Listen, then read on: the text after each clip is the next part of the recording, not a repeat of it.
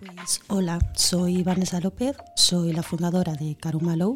Carumalow es un proyecto diferente, extraño, que he desarrollado íntegramente en Asturias y desde Asturias presto servicios pues, para todo el mundo.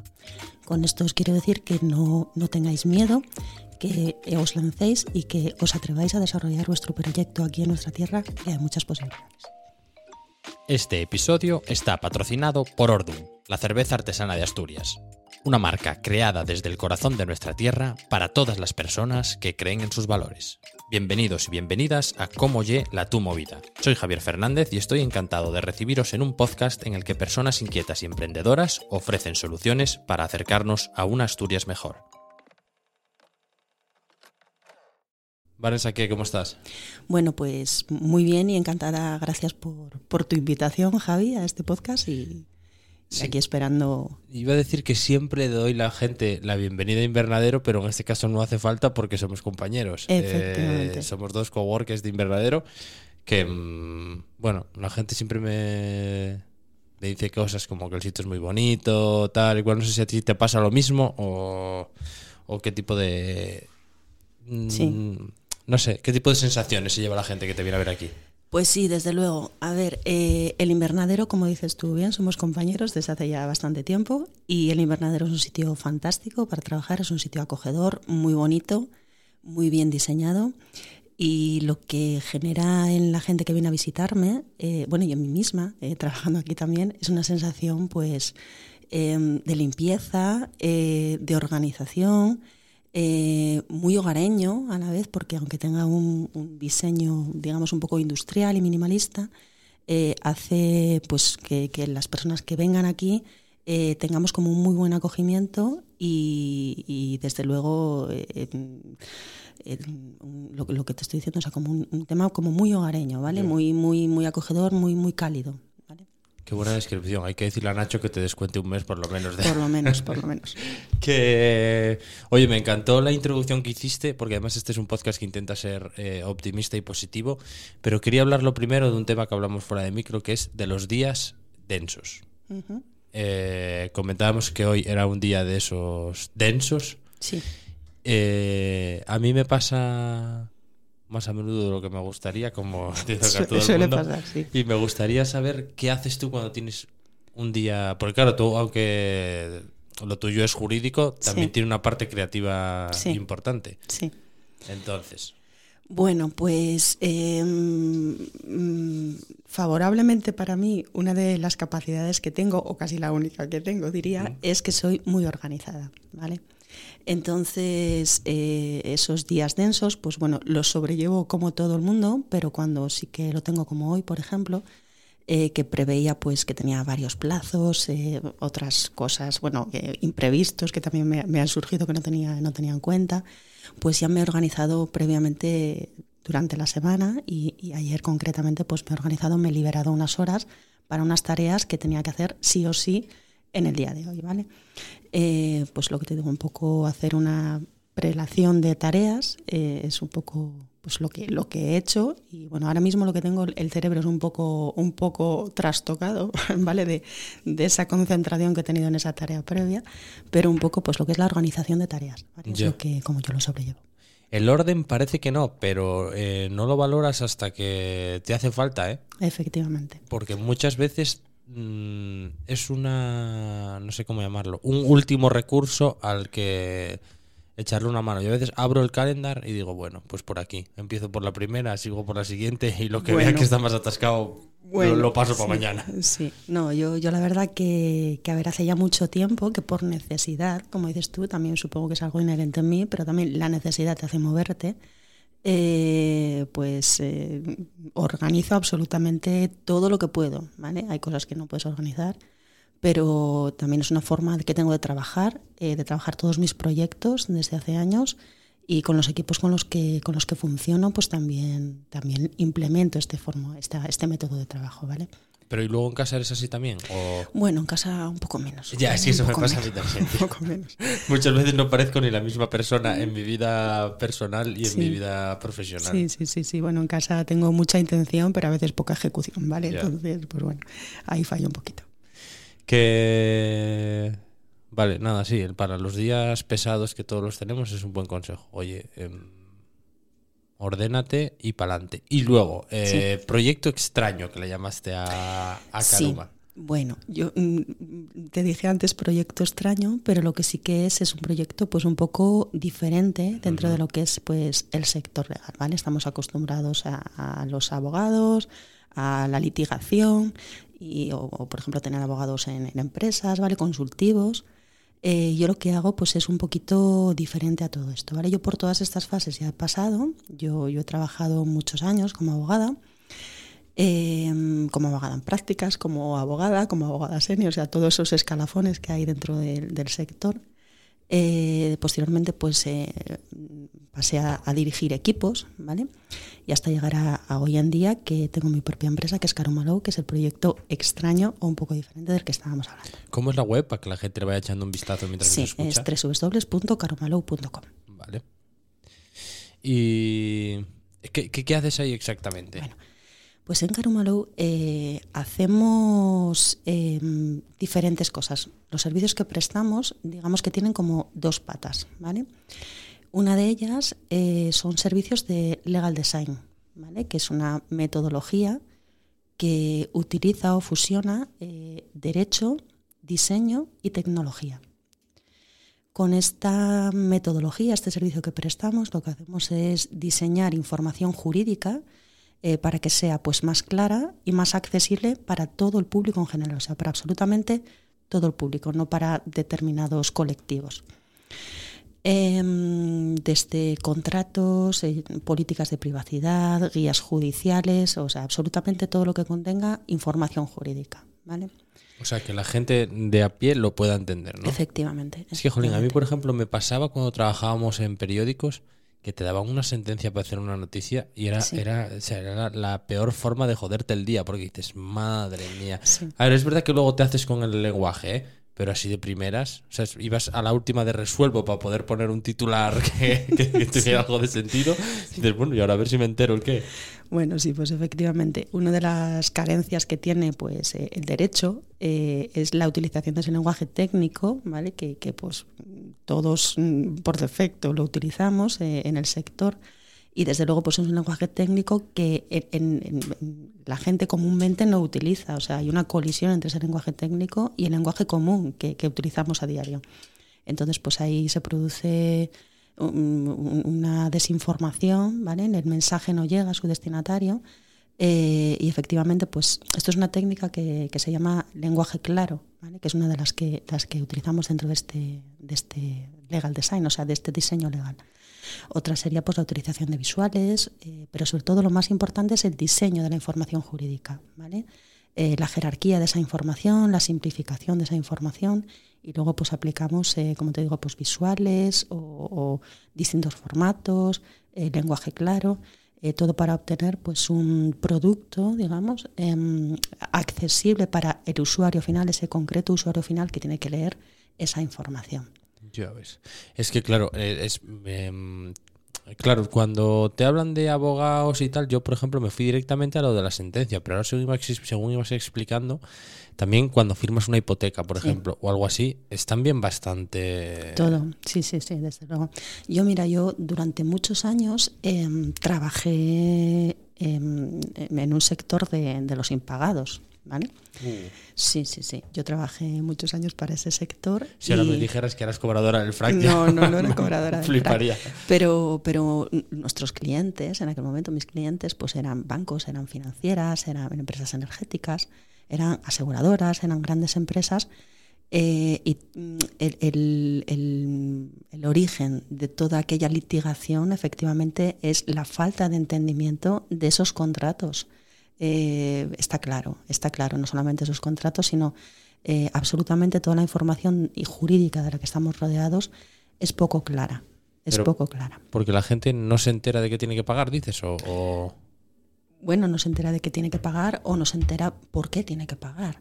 Entonces, ese, ese es el tema. No, no que tiene que pagar, tú contratas algo y sabes que tienes que pagar, pero a lo mejor cómo tienes que pagar, cuánto tienes que pagar. O sea, está claro que, que cuando la información es deficiente, eh, el, ratio de incumplimiento aumenta, Porque si tú no comprendes lo que tienes que hacer, no comprendes tus obligaciones debidamente, no, no las puedes cumplir bien.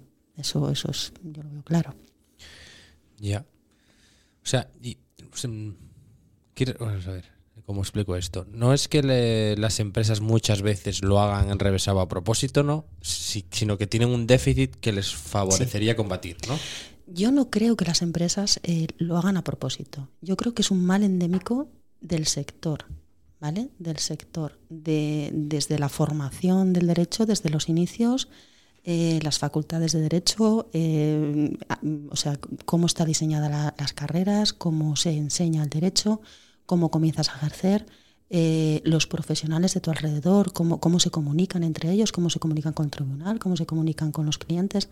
Entonces, mm, yo no creo que sea hecho a posta, sino que simplemente es un ecosistema propio. Ya, y te adaptas. Exacto, que te vas adaptando a él. Y, y, lo que no te das cuenta es que ese ecosistema, pues efectivamente no es estanco, sino que todo lo que se hace en él, todo lo que se diseña en él, los contratos o absolutamente toda la información jurídica, son para un usuario fuera de ese, de ese ecosistema.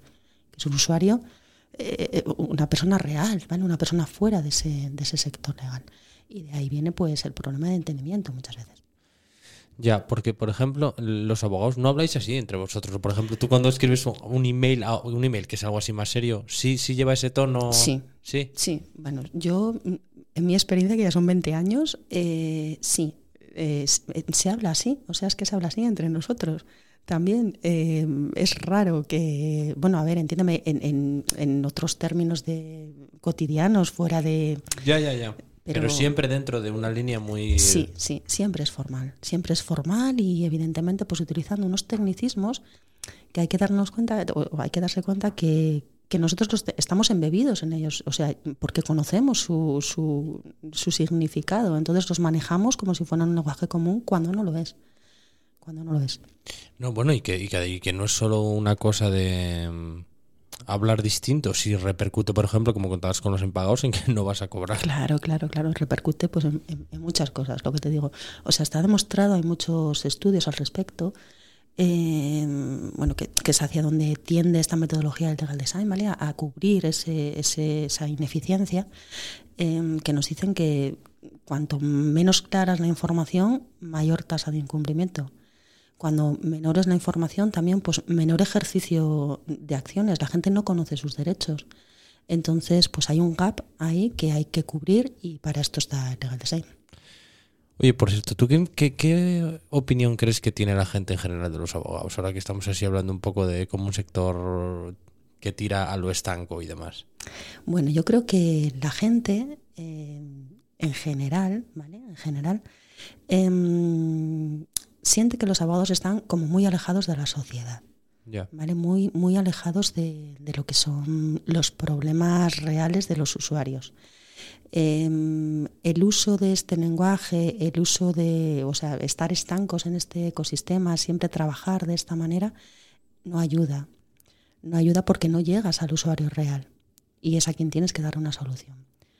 Entonces, yo creo que eso es muy mejorable.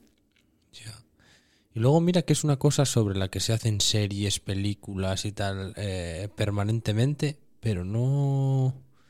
No sé, yo por ejemplo cuando estuvieron aquí de Ontier, eh, Cristina y Agustín y tal, que son mediadores, al principio, o sea, lo pasé fatal porque digo, uff, ya verás, claro, tú y yo nos conocemos, pero ya esta gente no la conoce de nada, y digo, uff, a ver en qué idioma me van a hablar y tal, y luego es ver, eh, pues nada, te, te, cuentan las cosas, estupendo y tal, pero sí que hay una cierta aura, que no son los abogados de Suits, esta serie americana que están ahí todos tal. A ver, lo que hay es un estereotipo, ¿vale? Y como tú me dices, eh, pues las series, las películas, eh, lo que hacen es perpetuar ese estereotipo de, de, abogado, que los hay así, pues los hay. No todos somos así, no todos somos así, eso está claro. Entonces, yo creo que hacia donde tiene que tender la figura del abogado, o el sector legal en general, es eh, a dar un servicio adecuado a la sociedad actual. A la sociedad actual que está transformada y que se está transformando y que demanda pues eh, una relación más cercana. Vale, pero tú cuando te diste cuenta de, uff, es que esto está fatal, eh, no se está resolviendo, voy a ponerme yo. Bueno, Cuando a mí me preguntan sobre el tema de legal design, cuando empecé con esto, pues esto no, no nació de la noche para la mañana, ¿vale? Esto mm, supongo que también, como decía al principio, es algo un poco inherente en mí, en mi manera de ser. Yo, pues para que te hagas una idea, em, soy la primera, no la primera licenciada en Derecho de mi familia, sino la primera titulada universitaria, ¿vale? Nadie a mi alrededor em, comparte tampoco ni de amigos, ni, ni de amistades, ni conocidos. eh, soy la única en mi, en mi círculo, ¿vale? Eh, que ha estudiado Derecho y que ha avanzado con esto. Entonces supongo que todo mi alrededor siempre ha necesitado de una traducción jurídica eh, y ha acudido a mí. Entonces desde, desde siempre eh, lo he hecho de forma natural. O sea, tú eres esa amiga. Yo soy esa amiga, sí, yo soy esa amiga, eh, esa nieta, Esa sobrina. esa sobrina, soy todo eso. Y la gente pues siempre ha acudido a mí, yo gustosa de hacerlo y siempre me ha salido de forma natural, ¿vale? Siempre he comunicado esto de forma muy natural. Entonces ya el problema lo he visto, esa dicotomía la he visto desde el principio, desde el primer día que entré en la facultad, ya que ya me chocó, ¿vale? El, el lenguaje, el todo. Eh, y a partir de ahí hasta ahora, o sea, hasta ahora, ¿vale? Ha sido un, un desarrollo eh, hasta llegar hasta este punto de crear una empresa eh, que, cuyo core, o sea, cuyo servicios, uno de sus servicios más importantes es el legal design. ¿Que, ¿De dónde eres ahora que dices? Yo soy de Oviedo, ¿De Oviedo? de Oviedo, Oviedo. Pensé que era una especie como los madrileños de Madrid, que estaba un poco en extinción, pero últimamente me encuentro bastantes. ¿De qué barrio?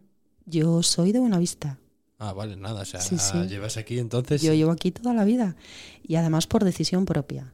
¿Vale? Yo cuando acabé de estudiar la carrera, hace ya, como os digo, un montón de años, Que también estudiaste aquí. también estudié aquí.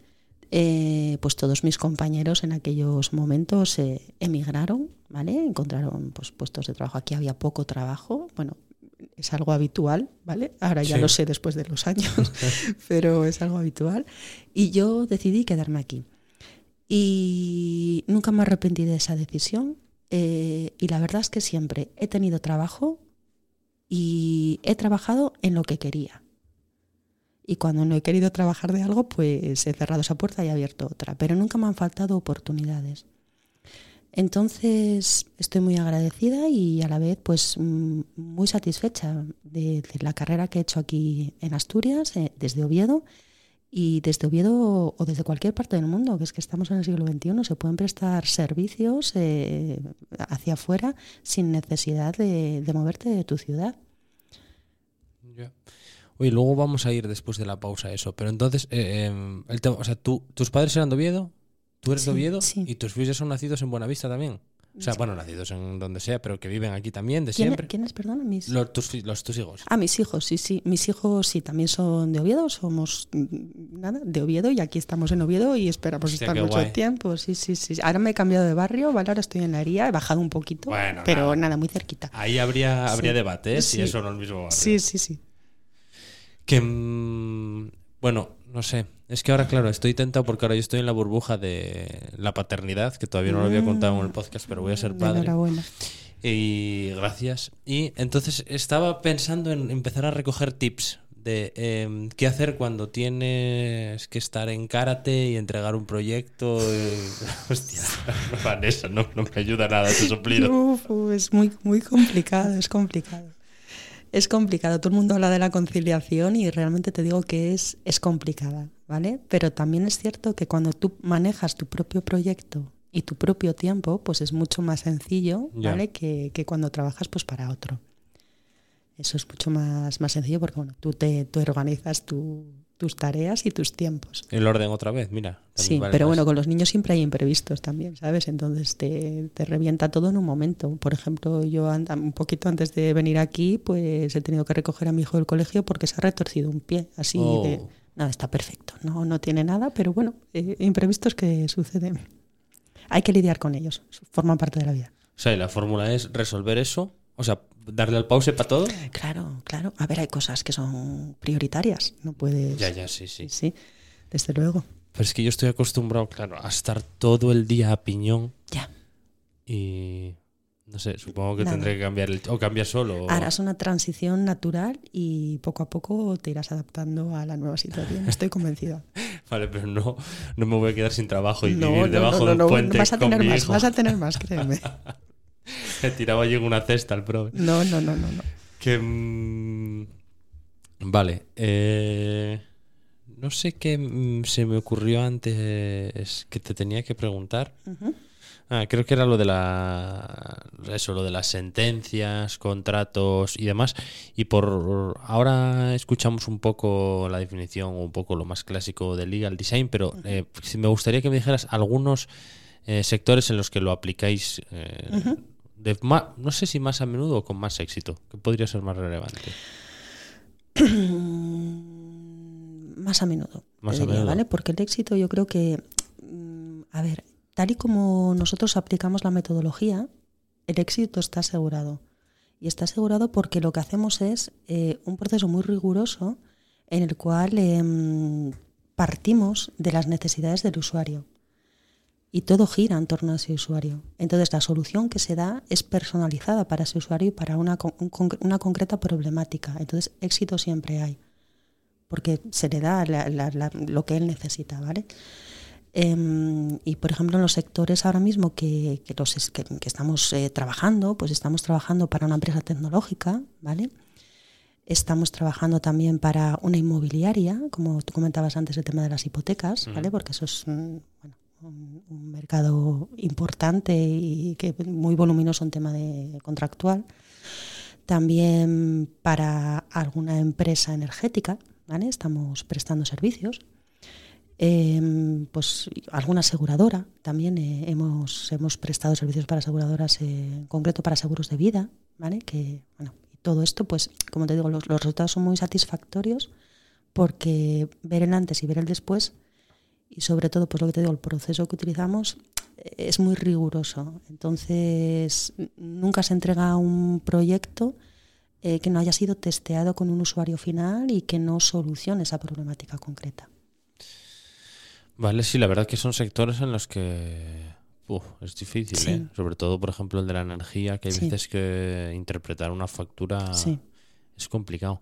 Oye, y por el otro lado, por- porque claro, aquí estamos como cargándoslo todo a, a la empresa y que me lo den más fácil y tal. Sí. Pero será, no sé, habrá un, un déficit educativo o algo que, que provoque que en masa seamos incapaces de, bueno, incapaces tampoco, pero que, que nos eh, suponga un esfuerzo tan superlativo este tipo de cosas. Bueno, yo el tema del sistema educativo, ¿vale? Que tengo dos niños, son muy pequeños todavía, pero sí que creo que, que es muy mejorable, ¿vale? Mm. Em, ahí lo dejo. No quiero entrar más en esto, pero ahí lo dejo. Sí que veo que, que a nivel, bueno, pues, pues es mejorable. Y luego, mm, pues por otra parte, yo creo que mm, actualmente em, estamos viviendo un momento en la historia en el cual hay tantísima información y tan rápida. Hoy en día, pues tú, para mí, o sea, no sé para ti, pero hace 5, 10, 15, 20 años, pues era empezarlo. Yo me acuerdo cuando empecé a estudiar Derecho, que empezaron las bases de datos jurídicas en, o sea, e- e- en web, ¿vale? Porque yo recuerdo haberlas consultado en, en papel, en tomos. Entonces hoy en día eso es impensable y tenemos tantísima información, tanta sobreinformación y tan rápida que cuesta mucho procesarla. Cuesta mucho procesar todo eso. No digo solamente lo jurídico, sino absolutamente todo. O sea, yo, yo a mí me agobia a veces. O sea, Sí, el- exacto. el- te agobia. Lees una abres una noticia y a veces ves que es muy extensa y te agobia acabar de leerla.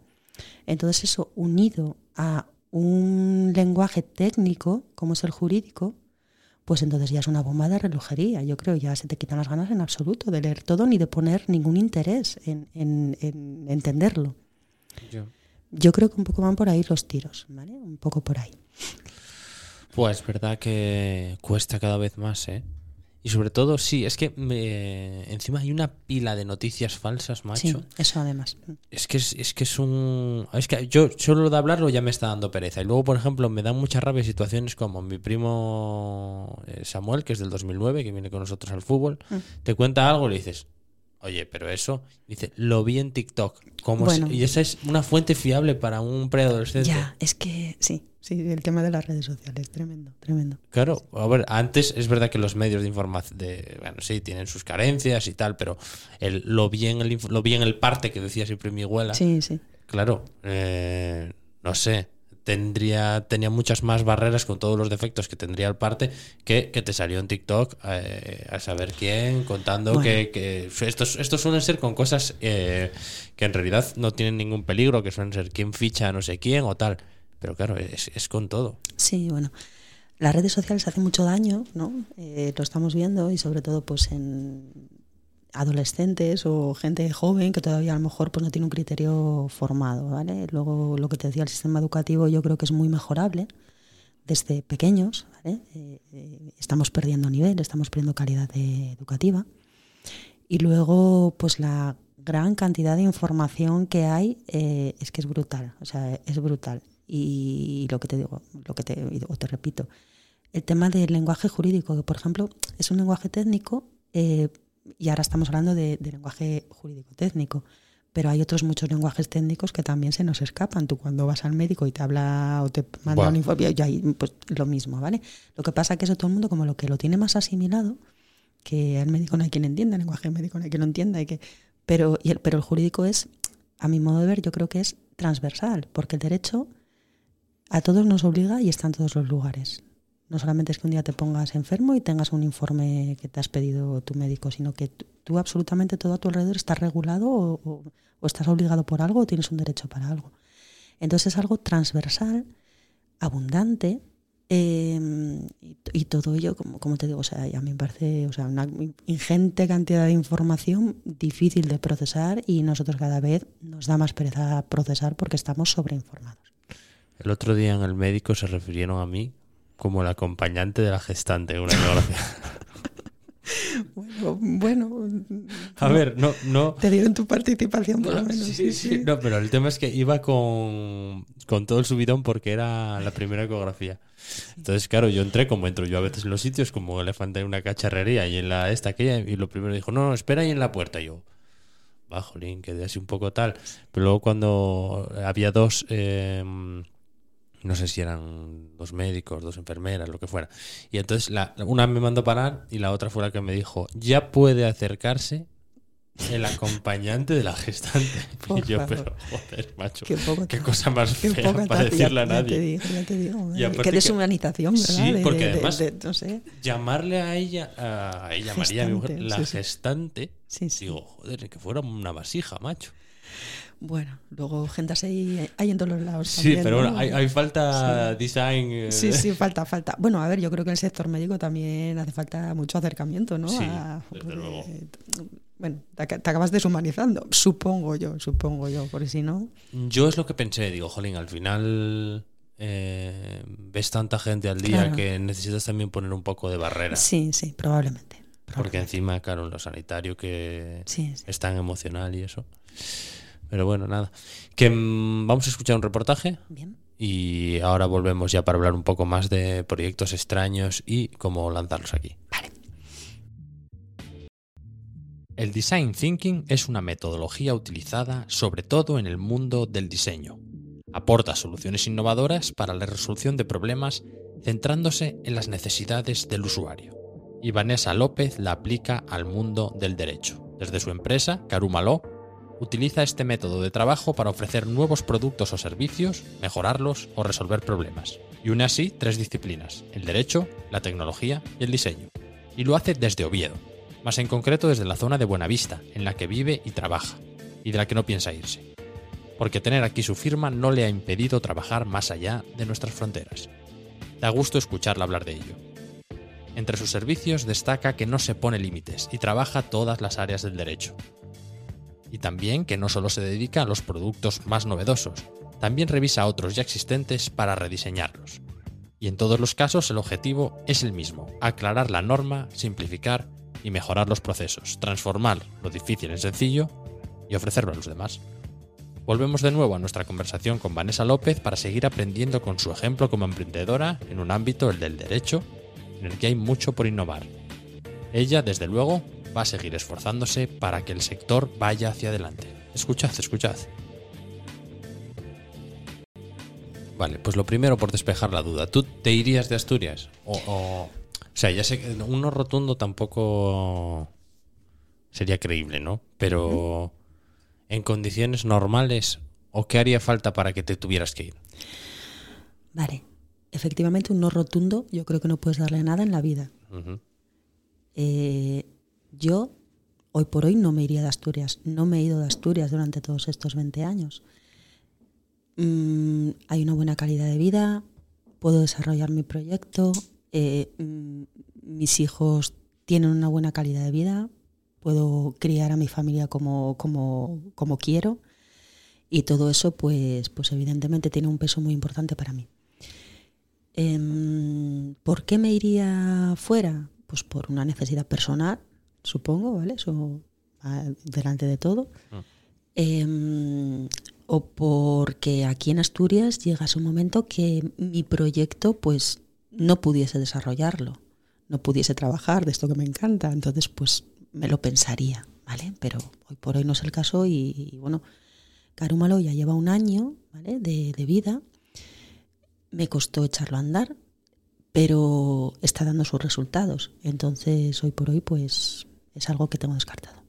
Pero que te costó echarlo a andar, o sea, ¿cuánto? Porque eh, a la hora de emprender, por ejemplo, ¿qué fue lo que más dijiste? Madre, ¿qué, qué, qué? Bueno, a ver. Porque claro, si em, fue hace un año ya tenías los dos nenos. Sí, sí, claro, claro. Sí, yo, yo voy a contracorriente de, Vaya máquina, de todo. Yo voy a contracorriente de todo. Yo cuando tuve a mi segunda niña fue cuando decidí eh, darme de baja voluntaria de, mi empleo de mi empleo como manager eh, y de mi salario todos el último día de mes. ¿vale? Wow, buen momento. Sí, sí, fue, fue, el momento genial y fue justo antes de la pandemia también. ¿vale? Ah, Luego me vino la pandemia. Pero si era poco. Sí, era poco, entonces bueno, pues nada, dije yo ya, total, pues bueno, nada, no, nada más puede pasar malo aquí, nada, nada, lo digo un poco así te da un poco de miedo, ¿no? Eh, cambiar, te da un poco de miedo afrontar nuevos retos. ¿Qué pasará?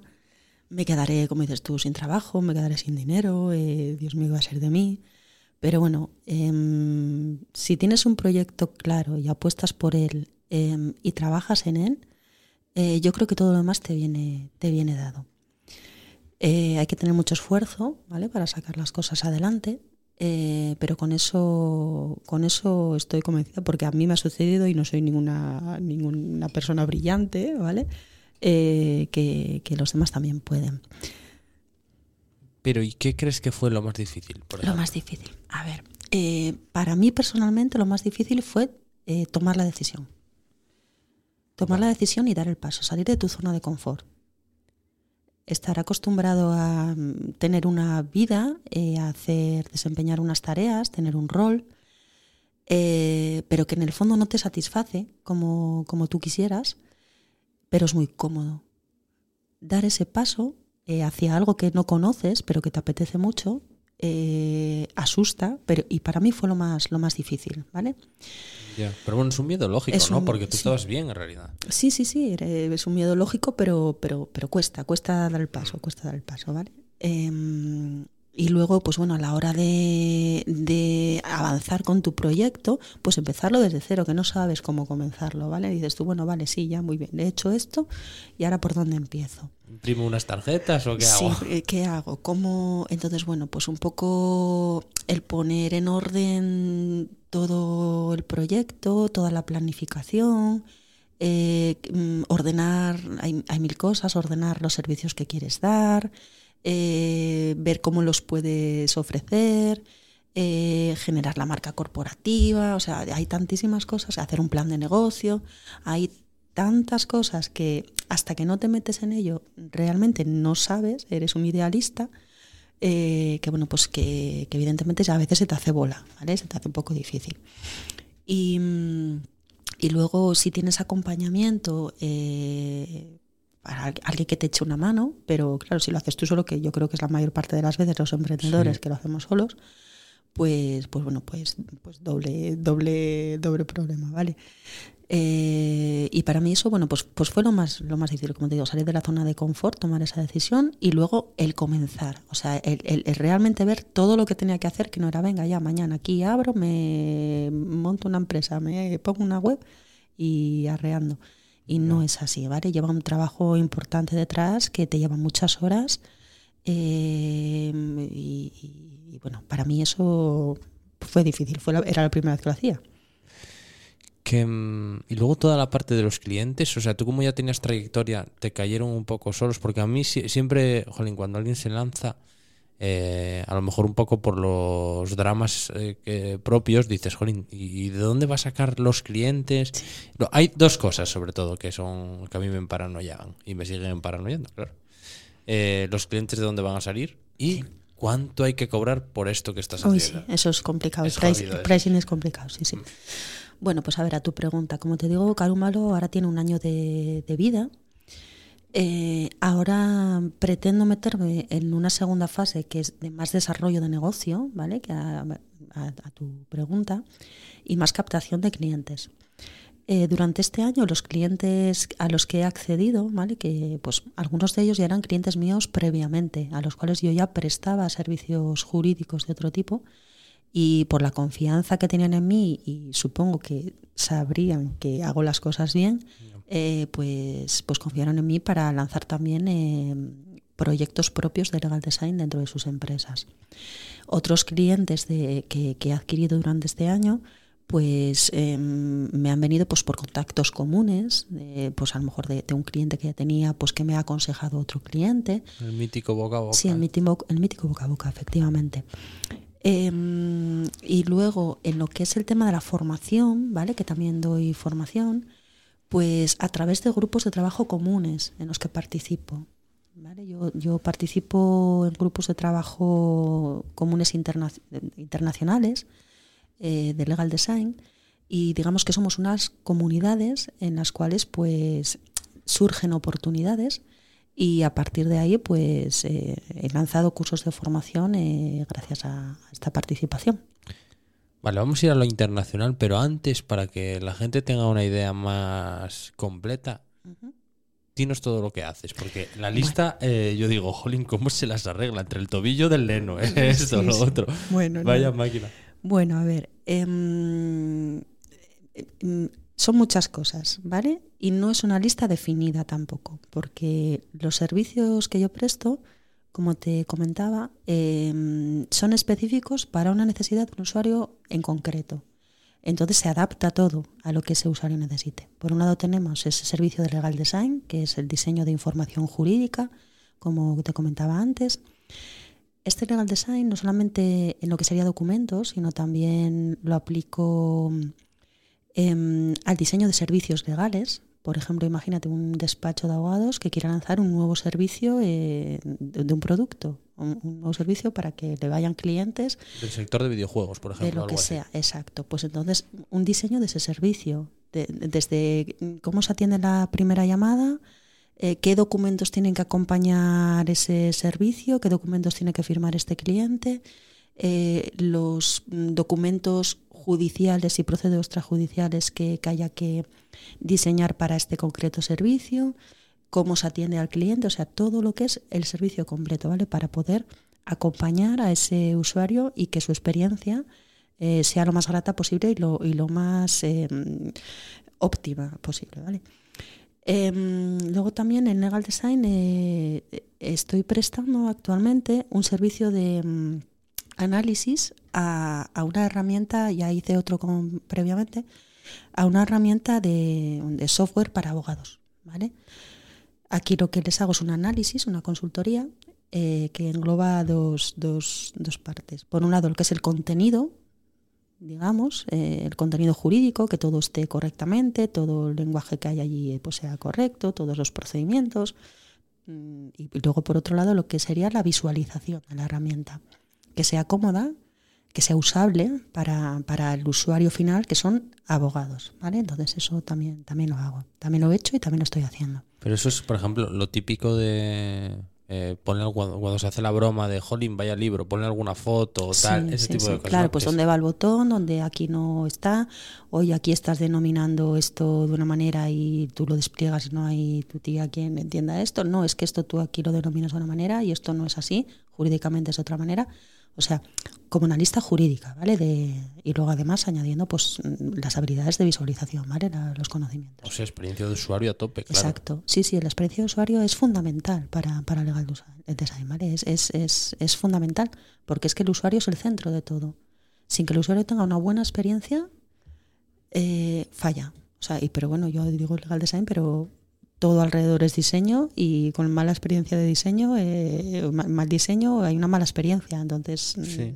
Aparte, mira, con esto la mayor parte de las veces pensamos en productos digitales y con una silla también es así. Todo, todo, todo tiene diseño. Y un mal diseño te estropea, te, te, estropea el día. O sea, es que no, no puede ser, es algo inútil, algo que no tiene un buen diseño. Y luego, a ver, por otra parte, que te decía que hacemos muchas cosas, tenemos la otra pata, que es la de las operaciones legales. ¿Vale? Yo, ¿a, qué me refiero con esto? Pues hay un conjunto de un montón de cosas que, hacemos. En definitiva, es ayudar a la transformación digital de los despachos de abogados y de las asesorías jurídicas. Qué guay. Sí, eh, aquí, bueno, pues como te digo, es una mezcolanza de, de, todas nuestras habilidades, todos nuestros conocimientos, toda nuestra experiencia para adaptar exactamente, detectar los problemas que tiene, que tiene ese usuario y darle una mejor solución. Pues, por ejemplo, lo que hacemos es mm, diseñamos procesos de trabajo, nuevos flujos de trabajo. Eh, lo que utilizamos son metodologías que ya forman parte y son cotidianas fuera del sector legal, como es la gestión de proyectos o el process improvement. Eh, pues lo traemos al sector legal, ¿vale? Y, así es como, como diseñamos procesos y, llevamos todos los proyectos. Hostia, no me esperaba eh, algo tan relacionado con... Sí, sí, sí, sí, sí, sí, desde luego. A ver, yo estoy hace años, ¿vale? Que, que lo practico, ya lo practicaba antes de Karuma estoy especializada en esta, en esta tarea, estoy certificada, ¿vale? Que lo que es el, equivalente a un PMP para un, ingeniero industrial, que es el, una certificación que hay de Legal Project Management. ¿eh? Y es exactamente lo mismo, pero aplicado a proyectos legales. Entonces nosotros, bueno, yo en concreto hago, hago esta labor y luego pues en función de las necesidades también que tenga, que tenga ese despacho, esa asesoría, pues también lo que hacemos es em, un análisis de las herramientas tecnológicas que están utilizando, eh, un asesoramiento para la mejora o para la compra de nuevas herramientas tecnológicas y un acompañamiento en la implementación de esas herramientas tecnológicas. Por ejemplo, ahora mismo en un despacho de abogados con el que estoy colaborando estamos implementando una herramienta tecnológica de inteligencia artificial para la lectura de notificaciones judiciales. Wow, ¿qué hace la, inteligencia artificial? Pues te coge la resolución judicial, eh, te lee eh, determinados parámetros que vienen en esa resolución judicial, los que tú, los que tú definas, y automáticamente eh, te da el resumen y te sube esa información a tu herramienta de gestión, a tu software, eh, sin necesidad de intervención humana. Incluso te uh. puede hacer señalamientos en agendas, te puede poner una tarea, te puede mandar todo esto por correo electrónico. Pues esta es una de las herramientas, pero todo esto siempre, esto es como muy llamativo, pero no está aislado, sino que forma parte de un conjunto completo de actuaciones, porque toda la tecnología está muy bien y hay que utilizarla y no hay que tenerle miedo porque ha venido aquí para, para hacer la vida mejor y más eficiente pero forma parte de un conjunto, entonces tú tienes que tener detrás unos procesos de trabajo. Pero entonces esto es, por ejemplo, si yo tú me mandas a mí, oye Javi, te mando el es que no lo sé. Eh, toda la parte de los contratos que hay que modificar para que la gente los tenga, los entienda un poco mejor. La inteligencia artificial lo podría, por ejemplo, leerlo, analizar el nivel de dificultad que eso tiene para mí y ponerme un deadline. Sí, sí, la inteligencia artificial puede hacerte lo que quieras, lo que quieras. Hoy en día, y, lo que nos queda, lo que nos espera todavía. No, a ver, yo soy muy positivo con la inteligencia artificial, ¿eh? porque creo que nos va a mejorar mucho tal, pero no, eh, sí que noto que cambia un poco con antes, yo qué sé, el vapor o la electricidad o tal, los cambios generalmente afectaban mucho más a gente que tuviera poca preparación. Pero claro, e-, esa inteligencia artificial en realidad es un supervisor. Sí, sí, sí, sí. A ver, yo mm, estoy a favor de la tecnología. yo, no le tengo miedo a la, a la inteligencia artificial. Sí que creo que, a ver, evidentemente es algo muy novedoso eh, que está desarrollándose muy rápido, entonces que hará falta una mayor regulación y un mayor control. Eso, eso yo creo que eh, todos lo, compartimos. Eh, ahora también creo que, va a transformar la sociedad y como dices tú, puestos más sofisticados o profesiones más sofisticadas pues van a notar, van a tener, va a tener un impacto en estas profesiones. Yo en eso, en eso lo comparto, comparto tu opinión. Madre mía. Si es que yo todas las pruebas que hice además fueron fantásticas. Sí, claro, claro. te metes ahí con chat GPT-4 y es, brutal, es brutal. El otro día dando una clase que fui en la Universidad de Oviedo, estaba animando a hacer un vídeo de un minuto para promocionar y tal, y explicando las partes que tiene que tener un guion. Y bueno, es que no se les ocurría. Y yo espero un momento, abrir chat GPT. Claro pedí un. Después de dar algunas ideas y hacer un poco de brainstorming, lo que a nosotros nos llevó como 20 minutos, esto lo hizo en 30 segundos y ya te dio el guion hecho. Claro. Pero tú, mira, ese ejemplo que has dado, ¿vale? Llevado al mundo jurídico también, que hay muchos abogados que, temen, o sea, de uy, va a llegar la inteligencia artificial, me voy a quedar sin trabajo. Eh, es una herramienta más. Y es una herramienta que te va a permitir eh, librarte de tareas totalmente rutinarias que no aportan ningún tipo de valor. Entonces, tu profesión como, como abogado o bueno, otro tipo de profesiones creativas, por ejemplo, yo creo que podrán centrarse en aportar un mayor valor, en hacer mejores propuestas. Sería la leche. Claro, eh, entonces eh, es una herramienta útil, útil y que nos va a hacer, yo creo, o que la tenemos que implementar para poder vivir mejor no estar todo el día, pues como te ponía el ejemplo de las notificaciones judiciales, una persona leyendo todos los días 100 notificaciones judiciales, eh, cuando tienes una herramienta que, te lo puede hacer en una hora. Y te saca de ese infierno. Y te saca de ese infierno, efectivamente. Entonces, yo creo que, vamos, que, hay que implementar lo que se pueda. No meto los martillazos, como te decía, porque claro, a ver, los proyectos son proyectos y, y forman parte de un conjunto de actuaciones. Entonces tú no puedes decir, ahora venga, voy a coger esta herramienta de inteligencia artificial y meter... No, porque todo tiene un diseño y tiene unos procesos de trabajo, tienes que tener unos recursos determinados, una formación determinada, o sea, va en global. Entonces es un, son proyectos muy bonitos, eh, duros, porque son duros, las transformaciones son complejas, pero, pero, como, pero muy satisfactorios. Que mm, es que eh, es la leche, porque el otro día, bueno, antes de que ahora que veo la orden que tenemos aquí encima de la mesa, voy a recordar que con el código como yo la tu movida se puede tener un 15% de descuento en eh, compras a través de la web de Ordum. Que ya me va saliendo mejor, al principio era un drama, ¿eh? Porque, te, ha salido, redondo. no, estaba acostumbrado a ser influencer ni a hacer promociones y me machacaba. El otro día hablábamos en mi grupo de amigos que nos acordábamos perfectamente de cuando WhatsApp eh, entró en nuestras vidas, que, todavía estábamos estudiando la carrera. Y antes de WhatsApp entró la Blueberry y antes entró Twenty. Y tú cuando le cuentas a esto a alguien que tiene mm, menos de 30 años, automáticamente piensa que tienes 2.500, pero en realidad es que fue antes de ayer, tío, es que cambia muy rápido. Sí, sí, sí, totalmente. Pero fíjate lo que te acabo de decir. Yo cuando, yo cuando empecé a estudiar la carrera, eh, y teníamos que ir a la biblioteca, si no recuerdo mal, de economía, de económicas, que estaban allí todos los tomos de Aranzadi que teníamos que, bueno, te mandaban, yo qué sé, cualquier ¿Pero Aranzadi qué es? Aranzadi es una editorial, ah, es una editorial que, que, edita pues todas la, jurisprudencia, ¿vale? Las, sentencias, determinadas sentencias. Y, y, en papel, claro. Entonces tú imagínate toda la biblioteca, o sea, tenías que andar buscando por los tomos, el año, la letra, o sea, era brutal, era, era, era tremendo. Y yo creo que pues el primer año, el segundo, fue cuando Aranzadi lanzó su base de datos jurídica. Eh, y nada, teníamos, yo, yo qué sé, pues igual cuatro ordenadores para toda la facultad. Y aquello era la bomba, claro, pero estabas diez minutos buscando, metías ahí un parámetro de búsqueda y igual diez minutos tardaba aquel procesador en, darte la respuesta, pero claro, aquello era, era tremendo. Y a ver, yo tengo mis años, pero que es un suspiro. no, pero y hoy en día, no, bueno, tengo 44. Claro, hombre. Los, digo y los digo con orgullo porque me encanta cumplir años. Em, pero quiero decir, como dices tú, es que eh, yo he visto eso. O sea, y dices tú, Dios mío de mi vida. O sea, y yo he visto expedientes enteros en papel.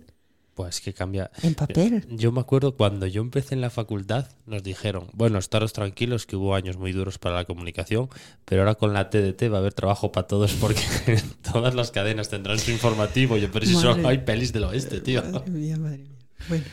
Pero, y de la, o sea, de la, ¿tú de la- tuviste la BlackBerry? Yo tuve BlackBerry, Joder, eso claro, era lo sí, sí. mejor del mundo, Y, macho. y- y sufrí mucho cuando, cuando desapareció. O sea, cuando Por el desapareció- teclado. Por el teclado. Claro. Y estaba súper acostumbrada. Me parecía fantástico el teclado. Y luego pasar a la pantalla táctil no me, no me gustó nada. Pero bueno.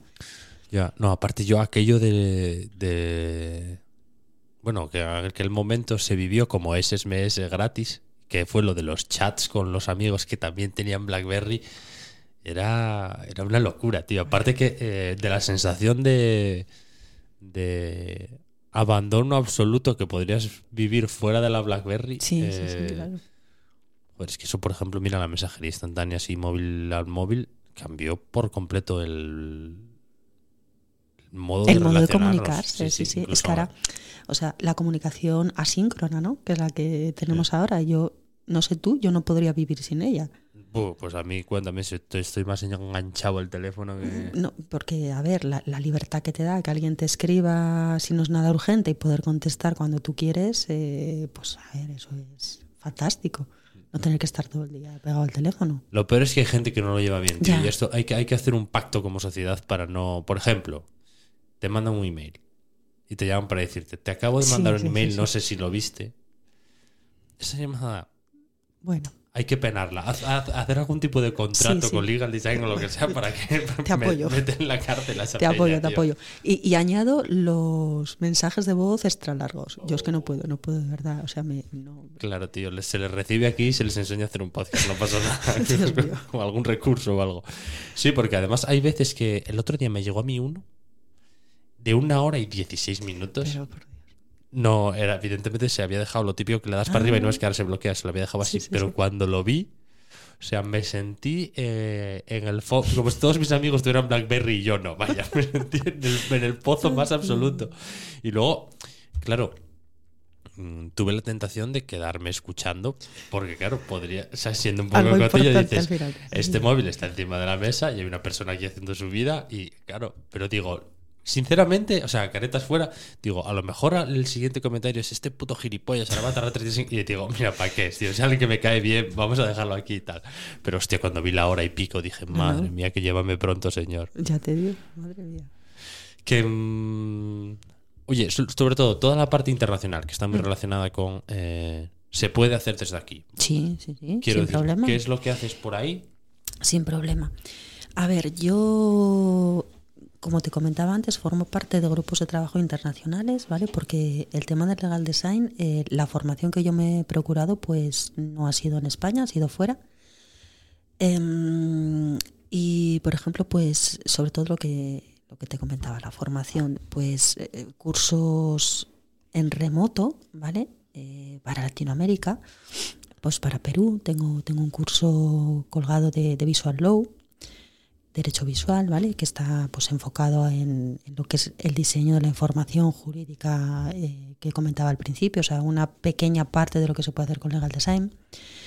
Y, por ejemplo, también pues para mm, en Argentina, también eh, pues un, curso eh, de Legal Design eh, dirigido porque allí nos llevan, y lo tengo que decir, nos llevan muchísima ventaja en esto. Lo tienen mucho mejor, mucho más enfocado y le dan muchísima más importancia. Entonces, en Argentina, en concreto en la ciudad de Buenos Aires, para la ciudad autónoma de Buenos Aires, eh, pues un curso para el Centro de Formación Judicial, o sea, lo que sería aquí el Ministerio de Justicia, digamos. ¿vale? Con pues los alumnos eso eran jueces, eh, funcionarios de- de- de- del Poder Judicial y fue súper gratificante, ¿vale? Muy gratificante. Próximamente este año lo vamos a lo vamos a repetir, digo vamos porque somos tres personas las que lo damos y, luego pues diferentes webinars y charlas en, en remoto. ¿vale? Luego con este grupo de trabajo que tengo en común eh, está residenciado en Brasil, pero la persona que, que lo gestiona eh, pues eh, lo tiene... mm, La sociedad está en, en Estados Unidos, ¿vale? O sea, es en inglés, es está en Estados Unidos. Y es un grupo de trabajo en inglés eh, en el cual pues lo que te digo, damos formación, hacemos prototipos para, para, diferentes empresas, prototipos para administraciones públicas, ponemos mucho en común de prototipos propios nuestros, nos damos feedback entre nosotros. Entonces, pues sinceramente, o sea, a mí eso me da la vida, es algo súper enriquecedor porque también ves eh, cómo está la situación alrededor del mundo. Ya ves. Sí, y, te das cuenta también de que este problema que tenemos aquí en España eh, es un problema a nivel global. En unos sitios pues se intenta poner mejor solución y en otros un poco peor, eh, o en algunos ninguna solución, pero es un problema universal. La falta de entendimiento y el hermetismo en el sector legal es un problema universal. Que mm, es súper interesante esto, tío. Y me acaba de saltar un pop-up de estos tal, que, eh, por, que empezamos al principio con lo de los días espesos, yo me encuentro mucho mejor. Y, tío, me hace mucha ilusión pensar que a lo mejor alguien hoy tenía un día chungo y, se puso esto para salir a correr o, para mientras trabajaba, recurriendo un poco al orden para salir de su caos y que, bueno, se, fue liberando, estaría guay eso que Pues ojalá, ojalá, ojalá que esa persona que esté corriendo eh, nos haya pasado de la meta. Sí, sí, no, tampoco, tampoco, por favor. Que, mm, jolín, qué guay, tío. Y además ves que este tipo de casos como el tuyo tal me hacen eh, sentir como una especie de orgullo patrio, como cuando gana la selección o tal, que dices, jolín, qué, qué, qué bien, tío, que se esté haciendo algo tan guay lo está haciendo alguien de aquí sí. y lo está haciendo desde aquí. Sí, sí, sí, sí. Yo también estoy orgullosa, ¿vale? De lo, de lo que estoy haciendo. Ha sido una decisión dura, eh, profesional dura, pero, pero querida. Y, realmente mm, disfruto con lo que hago. Eh, hago lo que quiero, lo hago donde quiero. Eh, entonces yo creo que no puedo, no puedo pedir más hoy, hoy en día.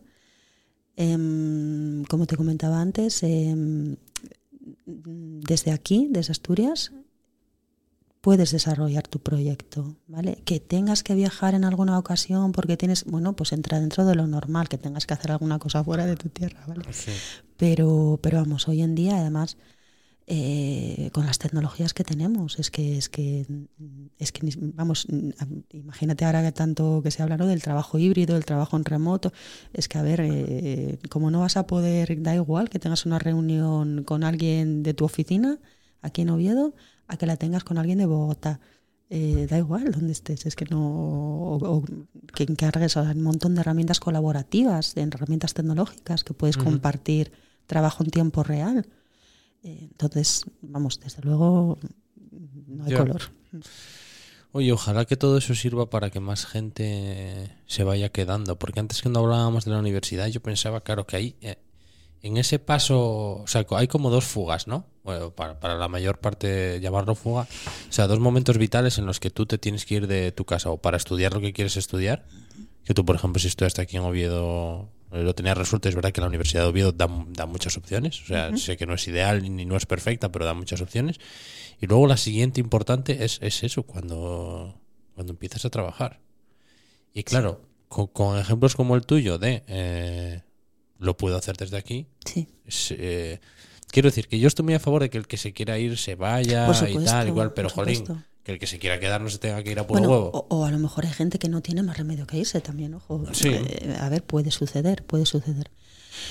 A ver, yo, mm, como comentabas, o sea, en la Universidad de Oviedo yo decidí estudiar Derecho. Em, ahora, después de muchos años, em, la universidad em, es buena. ¿Vale? Yo durante todos estos años he conocido a muchísima gente en el sector legal, muchos abogados de muchísimos sitios, de toda España, que han estudiado en un montón de universidades. Y la Universidad de Oviedo te forma bien. Ah, vale. Es que se sí, dudando si te a la universidad en general o a la no, no, no, no. Bueno, la Facultad de Derecho, ¿vale? La Facultad de Derecho. La Universidad de Oviedo, la Facultad de Derecho en concreto. Em, el, contenido es bueno y el profesor. Yo lo que yo, lo, que yo experimenté, ¿vale? Eh, y a mí me, me dieron un, un contenido eh, sobre mis espaldas, o sea, un conocimiento eh, muy importante para poder yo luego desarrollar como me desarrollé, ¿vale?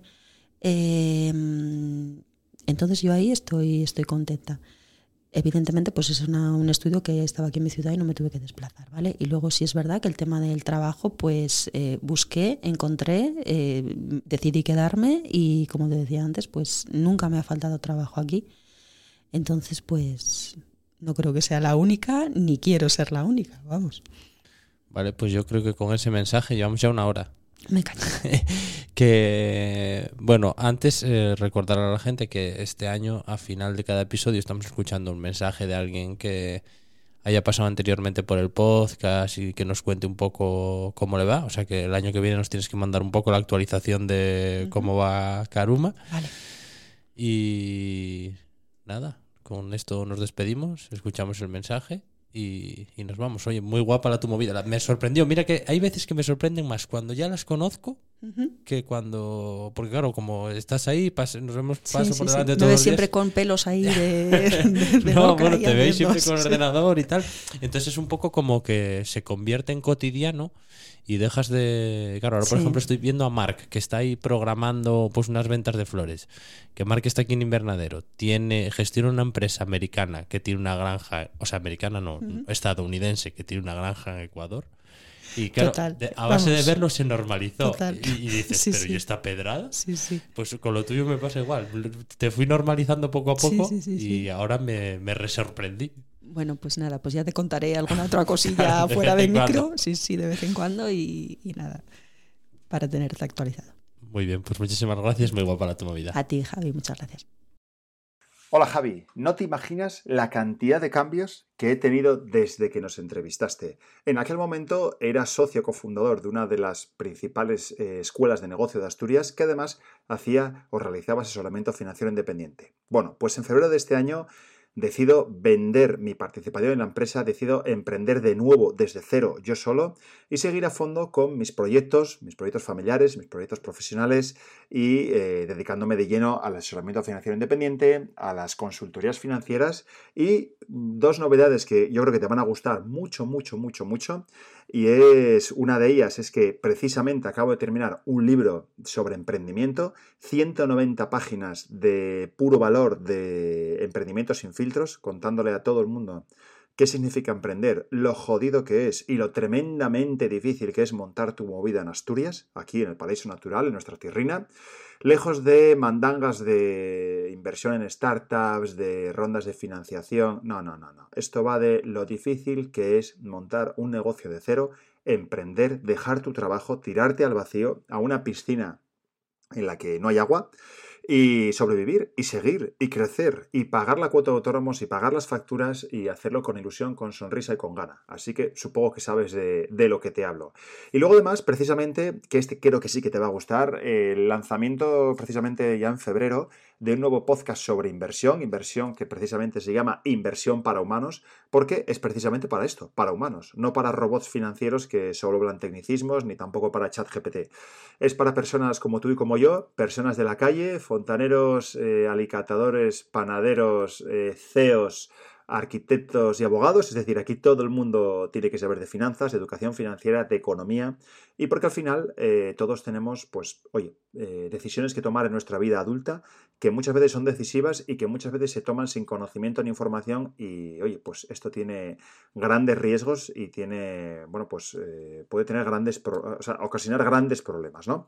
Así que ahí te lo dejo, ya ves, supongo que si hablamos dentro de un año, pues habrán cambiado también muchas cosas y habré hecho muchas cosas, es lo que tiene tener la cabeza como una, como una jaula de grillos o como decimos en Asturias, como una cesta figos. Te mando un abrazo, Javi. Chao, chao. Como Yela, tu movida es un podcast original del estudio. Suscríbete a este canal para no perderte ningún episodio.